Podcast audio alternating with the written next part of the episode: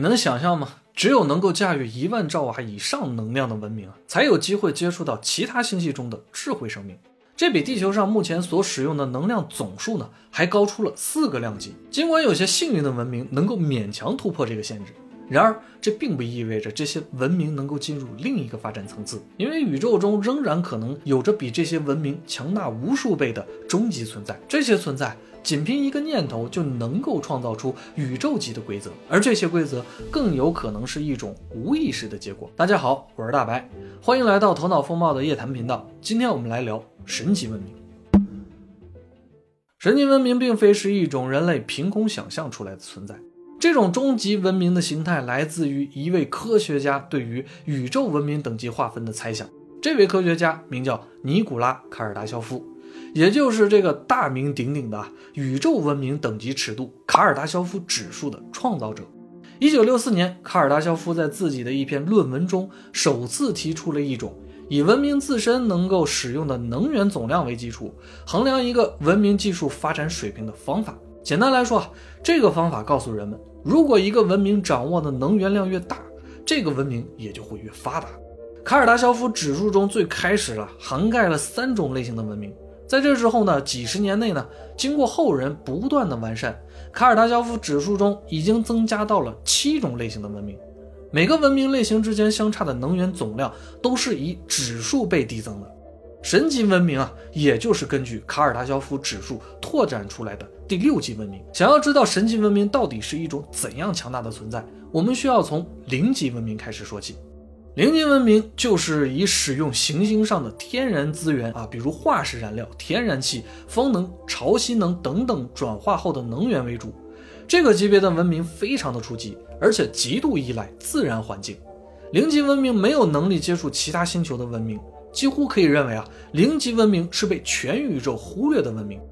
一级文明也被称为行星文明，这个等级的文明被认为能够使用其母星上的全部资源，这其中也包括了自然能源。但相比零级文明啊，一级文明已经能够完全使用可控的核聚变能源与行星自身的地热能了。这个级别的文明已经完全掌握了母星的结构与环境，并且能够随意的改变母星的变化兴衰。可以使用巨量的能源啊，毁灭周边同等级的行星，所以一级文明也被称为行星的主宰者。这时，一级文明可驾驭的总能量啊，大约是十的十六次方瓦。但一级文明的活动范围呢，仍旧是自己的母星。即便有宇宙飞船，但受限于速度啊，一级文明将无法随意去往其他的行星。二级文明被称为恒星文明。相比一级文明，有了一个质的飞跃。这个文明不仅掌握了母星上的啊全部能量，并且已经开始能够在自己的母恒星系内活动了，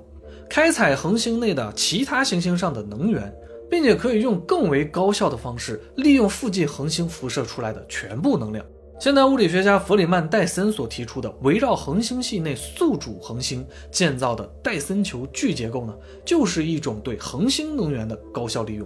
简单来说，戴森球就是在目标恒星的外围包裹一层可以吸收恒星辐射出的光能与热能的装置，然后转化为可用的能源输送到母星之上。驾驭的能源总量呢，在这个时候已经达到了十的二十六次方瓦。二级文明虽然能在自己的恒星系统内随意的移动。但是却无法去往其他的恒星系统，移动的速度啊，最大也只能无限接近于亚光速，也就是光速的二分之一。三类文明，也就是啊星系文明，这类文明的移动速度呢，已经无限接近于光速了，能够利用恒星作为时空签约的星门，在类似于银河系的超大星系内高速的移动。它们能在任何一个星系内可到达的恒星外制造戴森球结构。甚至呢，利用戴森球本身捕获恒星，用来制造巨大的类行星的聚构体，从而在这些聚构体内呢，发展出稳定的类似普通行星上的生存环境。但由于依旧无法超越光速，超大星系之间的距离呢，也已经开始以万光年来计算了，所以受到光速限制，三级文明活动的范围也只能在超大星系之内。但这个时候啊。智慧文明之间的交流已经成为可能了。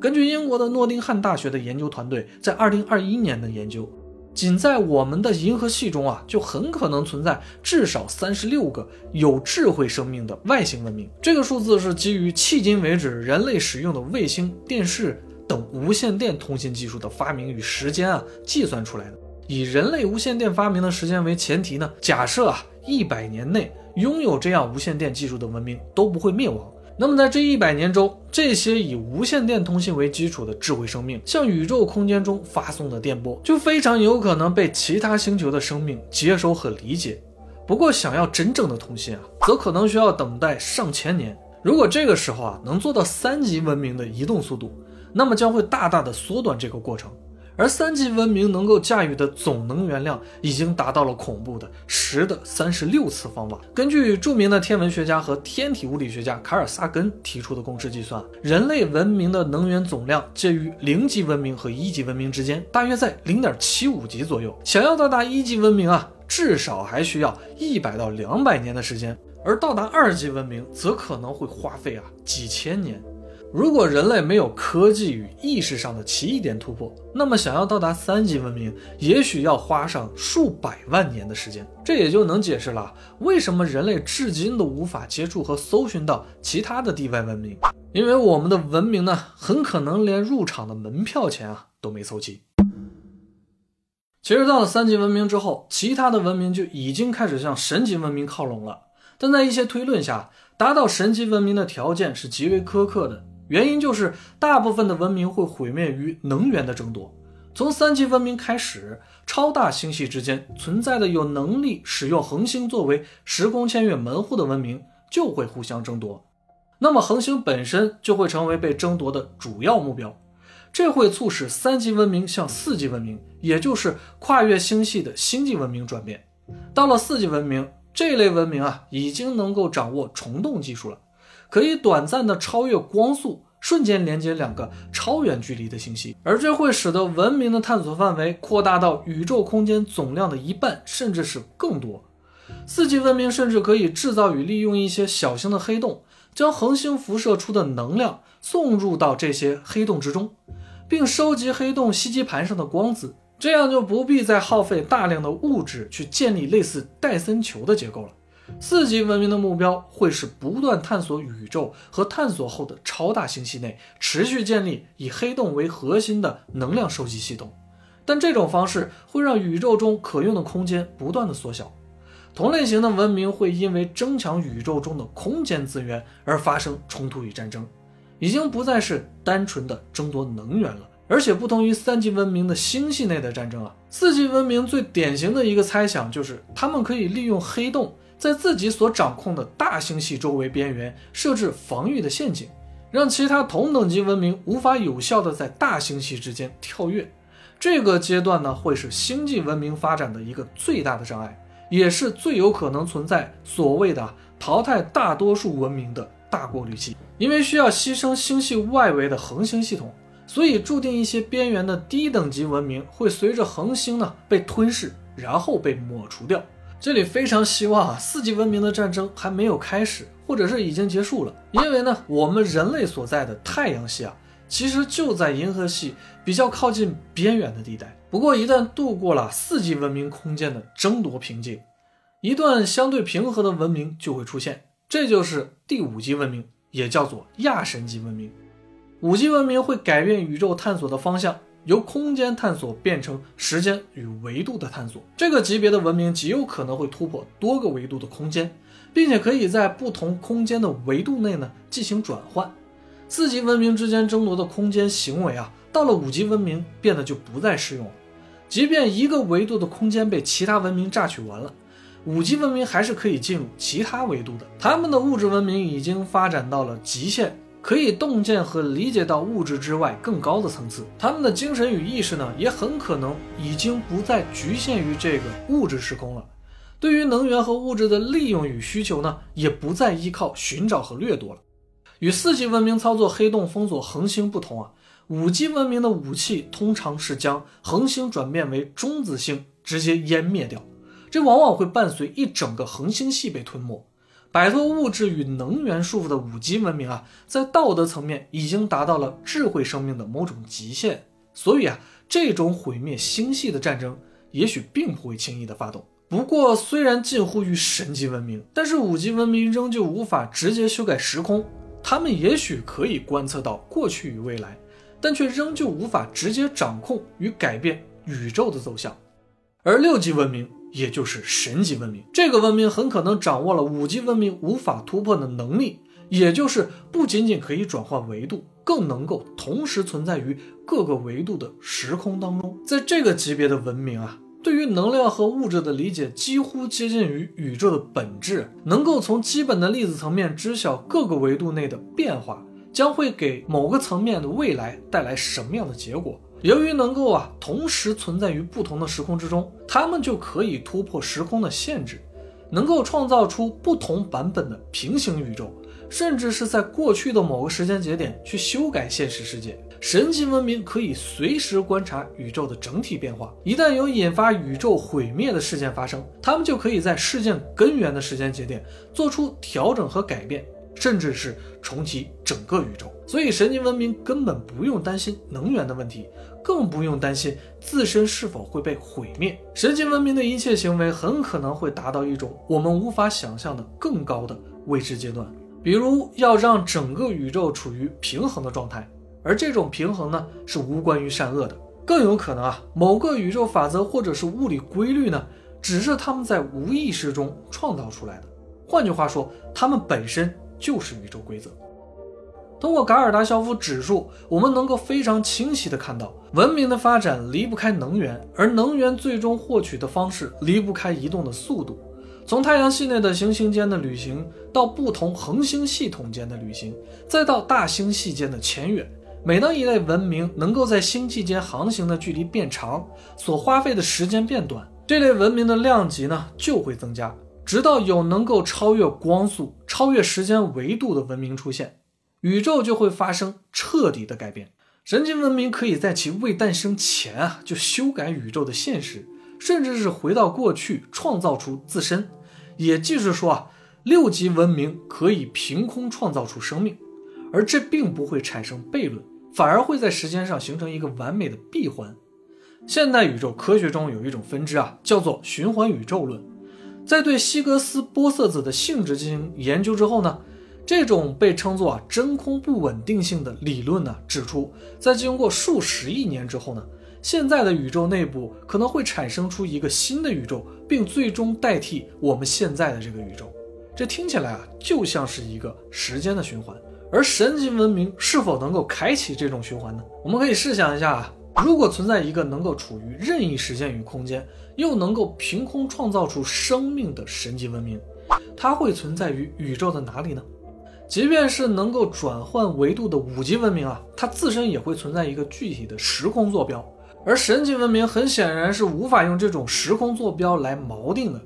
所以呢，有人推测啊。神级文明的存在方式很可能早已摆脱了物质的肉体。以我们现在的科学技术来推测，他们要么是一种我们无法理解的、能够独立存在的纯意识体，要么就是类似人工智能程序一样的存在。如果神级文明真的是以这样的意识形式存在的，那么似乎啊，也可以解释很多的问题了。就比如我们的宇宙可能是虚拟的，因为神级文明可以随意跨越时间和修改物质现实。对于我们来说，我们外部的一切都是现实，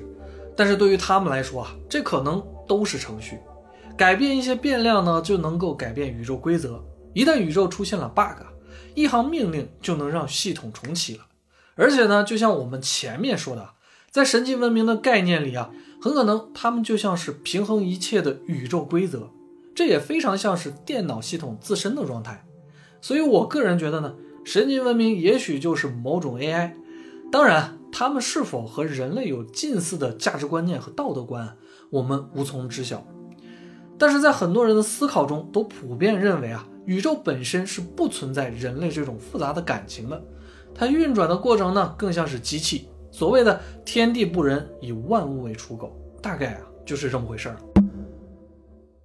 其实神级文明也是基于人类自身对于宇宙的理解和推测的，它最终并不见得一定就是我们所想的这样，离我们呢有点太遥远了。不过与我们文明相对接近的其他几级文明呢，却很有可能是存在的。我们人类可观测的宇宙中啊，就已经存在一千亿个与银河系类似的星体了。它们遍及了整个可观测宇宙的一百三十八亿光年的范围内。如果我们所观测到的一切啊都是实际存在的，那么如此广袤的空间之内，真的不太可能只有人类一种智慧生命。二零零九年，人们曾经注意到了一颗名为 KIC 八四六二八五二的恒星。这颗恒星位于天鹅座方向的一千四百八十光年的地方。它之所以被人们注意到呢，是因为它的发光度在短时间内有过异常的变化，随即没多久呢又恢复了正常，并且在持续观测后啊，人们发现这种现象呢是具有一定规律的。为什么说是异常降低呢？我们知道木星是太阳系中最大的行星，而即使是木星啊放在离太阳非常近的位置呢，木星也只可能将太阳的光度呢降低百分之一左右。而在二零一一年呢。KSA 八四六二八五二的光度呢，一度下降了百分之十五左右啊。更令人惊讶的是，在接下来的二零一三年、二零一五年以及二零一七年当中呢，KSA 八四六二八五二的光度呢，又出现了多次大幅下降。下降幅度最高的一次，居然达到了百分之二十二之多啊！在此之后呢，天文学家又陆续的发现了二十一颗恒星出现了类似的情况。有些恒星呢，光度降低的更加的明显，甚至是在短短的二十四小时之内呢，就下降百分之八十的光度。对于这种现象啊，有一种啊相对合理的猜测，就是在这些出现异常的恒星附近呢，或许存在着由高级文明制造的巨型能量收集装置。这就让人们想到了啊，二级文明开始能够使用的戴森球结构。距离地球大约七亿光年的木夫座的一个区域呢，也存在着异常。那里的宇宙空间有着一个巨大的空洞，这被称为啊伯特斯虚空。这一直径接近三点三亿光年的空洞啊，是人类已知的最大的宇宙空洞之一，通常也被称为超空洞。科学家曾经推算啊，正常预估下。这个空间的区域中应该至少存在两千个星系，但迄今为止呢，在这个巨大的虚空中，人们只发现了寥寥六十个星系。这样的超空洞是如何形成的，在当今仍旧是一个谜。不过也有人猜想啊，这样空洞中的恒星系呢，也许已经早在几亿年前就被三星文明所制造的超级戴森球完全的包裹了。当群星熄灭之时，就是超级文明诞生之日。如果真的是如此呢？也许在这璀璨的宇宙之中，早已有无数突破时间维度束缚的文明穿越于其中了。相信我们人类的征途也必然会是更广阔的星辰。